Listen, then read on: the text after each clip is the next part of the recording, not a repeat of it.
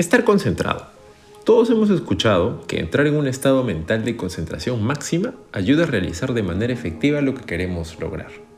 Las abuelas dicen, haz una sola cosa a la vez y todo saldrá bien. Ellas no fueron científicas, pero sí sabían de qué hablaban. Hoy vamos a recordar algunas cosas que mi abuela, mi madre y mis amigos me dijeron, que leí por ahí y que apliqué en mi vida diaria. Voy a compartir contigo algunos tips para aumentar tu concentración y evitar las distracciones, pero primero déjame que te cuente una historia.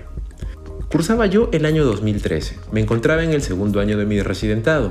Para los que no saben qué es un residentado, es un periodo de entre 3 a 5 años que todos los médicos generales deben hacer si quieren tener una especialidad, como por ejemplo radiología, patología, cirugía, etcétera, etcétera. Mi especialidad fue anatomía patológica, así que yo debía hacer un residentado de 3 años. En ese tiempo debía estar en el trabajo entre las 6 o 7 de la mañana y terminaba entre las 8 y 10 de la noche, si tenía suerte. Caso contrario, medianoche o incluso madrugada. Como patólogo, mi trabajo era estar frente a un microscopio viendo láminas histológicas para hacer el diagnóstico de la enfermedad. Eso requiere mucha concentración porque como me dijo mi maestro, para diagnosticar de manera adecuada los detalles cuentan. Pero bueno, aquí estaba yo tratando de estar concentrado. En ese tiempo era un adicto al teléfono. Usaba las redes sociales, Twitter, Facebook, noticias, YouTube y siempre estaba conversando con alguien por WhatsApp. Ya imaginan lo difícil que se me hacía estar con la mente quieta. Además, vivía distraído pensando en qué poder y no poder hacer. Como dirían los viejos, vivía soñando despierto. A veces sentía que mi cabeza iba a mil por hora y eso no me permitía rendir como yo quería en mi trabajo. Fue así como todo esto se tradujo en un efecto bola de nieve yo acumulaba trabajo, tenía menos descanso, me preocupaba mucho más, me distraía incluso aún más pensando en mis propias preocupaciones y el círculo giraba y giraba sin cesar. Recuerdo que un fin de semana estaba en mi casa, era un domingo, no debía ir al hospital, así que como todo joven al despertar, lo que hice fue coger el teléfono y empezar a distraerme sanamente, según yo. Recuerdo que desperté a las 8.30 de la mañana y lo que pensé que no duraría más de 10 o 20 minutos se prolongó dos horas. Al punto de ser las 10 y 30 de la mañana y yo seguía en mi cama pegado a mi teléfono viendo cosas que no tenían ningún valor para mí. Un día, uno de mis maestros en el servicio de patología me dijo, estás olvidando poner los detalles en los informes. No te distraigas, concéntrate y haz bien tu trabajo, porque de tu diagnóstico depende lo que los demás médicos van a hacer con el paciente. Sus palabras fueron lapidantes. La culpa me invadió. Me sentí responsable y mal, sobre todo mal, por no poder hacer mi trabajo como yo quería hacerlo. Sabía que estaba haciendo las cosas mal, sabía que no lo estaba disfrutando. Fue así que me dije a mí mismo, es hora de hacer un cambio. Como buen médico, me gusta leer y gracias a mi padre, desde pequeño desarrollé el hábito de la lectura. Mi padre tiene una gran y espectacular biblioteca que le tomó muchos años en construir y a mí muchos otros años más en devorar. Pero fue así que entre lecturas y lecturas encontré citas de personajes famosos, artículos científicos y uno que otro libro con técnicas interesantes de cómo aumentar tu concentración. Recuerdo que lo que más me marcó fue una ecuación del trabajo de calidad, descrita por Cal Newport, el cual dice así, el trabajo de calidad es igual al tiempo gastado por la intensidad de concentración. En uno de esos días donde filosofas en tu cama mirando el techo, pensando en qué será de tu vida o cómo te imaginabas estar a los 25 o los 30, y luego miras a tu alrededor y ves dónde realmente estás, en ese momento es cuando las cosas empiezan a tomar sentido. Entonces, para producir un trabajo de calidad, lo que debemos hacer es mejorar nuestra concentración. ¿Y cómo podemos mejorar nuestra concentración? ¿Hay una fórmula mágica? La respuesta, como todo en esta vida, es no.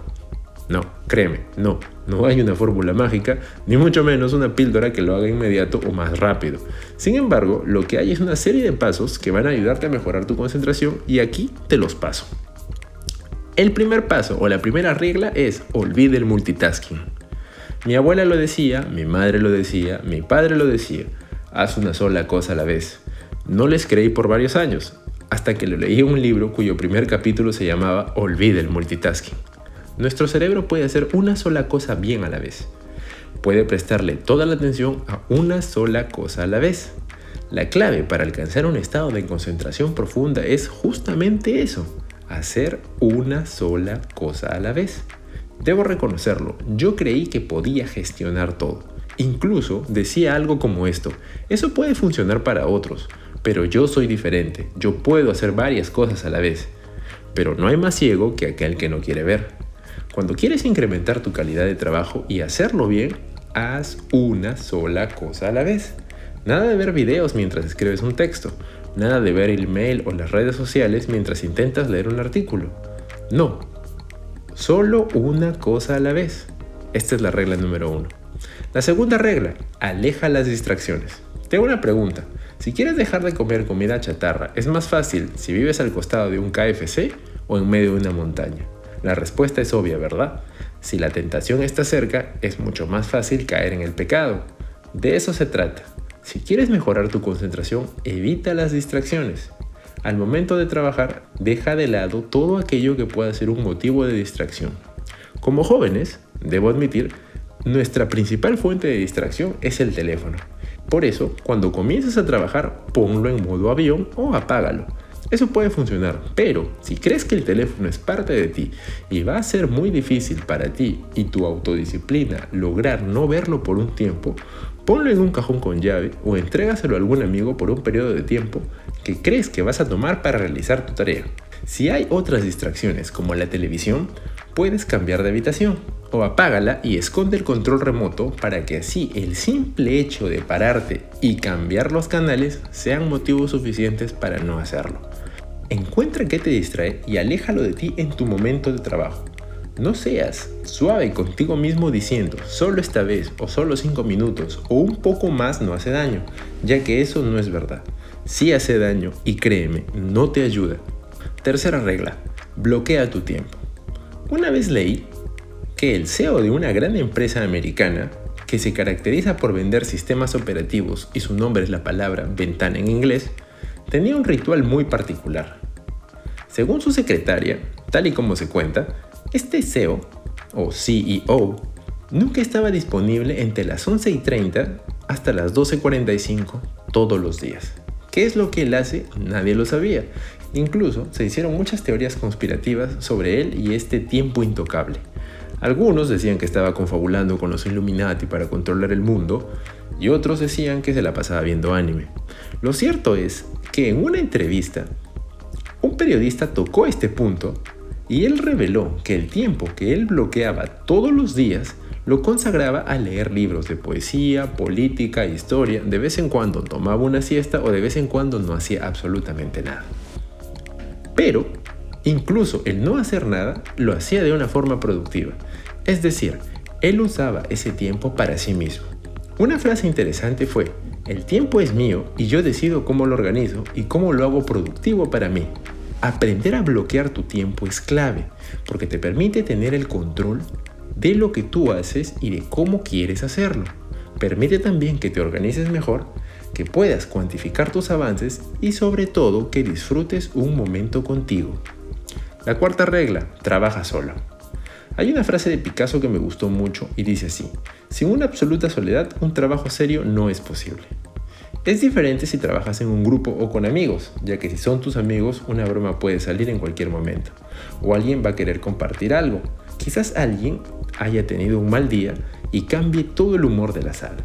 Lo que quiero decir es que para obtener un buen producto hay que hacer un buen proceso y este proceso solo va a ser bueno si estamos lo suficientemente concentrados para poder lograrlo. Hay artistas como Picasso que encontraban su inspiración en reuniones sociales, en momentos de la vida cotidiana, en mujeres, pero al momento de plasmar sus ideas en el lienzo, ellos querían y debían interiorizarlas tanto que preferían estar solos escuchando sus propias voces y hablándose a sí mismo. Entonces recuerda, una de las claves de mejorar tu concentración es aprende a trabajar en solitario. Quinto paso, practica. Puede parecer obvio o quizás no, porque muchas personas, debo incluirme, tenemos el mal hábito de desanimarnos después de algunos intentos. No nos hemos dado cuenta de que para lograr ser efectivo y alcanzar la maestría en una técnica, lo que necesitamos es práctica. Al principio, no estarás en el modo focus de la noche a la mañana. Mejorar tu autodisciplina toma tiempo y sobre todo muchos intentos. Es por eso que, como dice mi madre, la práctica hacia el maestro. Lo que debemos hacer es practicar, practicar y practicar. Si quieres tus resultados y disfrutar el proceso, te recomiendo uses el método RACA que describí hace unas semanas. Te dejo el enlace en la descripción. Y no olvides que la práctica hacia el maestro. Sexto paso, haz pausas. No somos máquinas, no somos perfectos. Mucho menos podemos trabajar sin cansarnos todo el día. Eso es imposible. Así que una buena parte del ejercicio de incrementar tu concentración es aprender a descansar. Imagina que Usain Bolt, el hombre más rápido del mundo, tiene un récord de 100 metros planos en 9.58 segundos. Pero te hago una pregunta. ¿Tú crees que él pueda mantener ese ritmo por un kilómetro? ¿Qué crees? Yo creo que no. Las pausas le permiten a nuestro cerebro reformular todo lo dicho o hecho, tomar nuevas perspectivas sobre el problema, así como encontrar nuevas soluciones, ya que al liberarlo de ese modo de superconcentración, lo dejamos vagar libremente y este en ese momento mejora sus conexiones neuronales volviéndose mucho más productivo. Punto. Estos han sido los seis pasos que van a ayudarte a entrar en un modo de concentración absoluta. Recuerda esta frase, no intentes hacer más, haz menos pero más concentrado. Tenla presente cada vez que quieras empezar un nuevo trabajo. Porque como le dije a mi jefe algún día, no se trata de cantidad de horas que yo esté sentado aquí, se trata de la calidad de trabajo que yo le produzca. Si quieren saber qué sucedió después, algún día se los contaré. Eso fue todo por hoy, nos vemos en la próxima. Esto fue Buenas Ideas. Chao.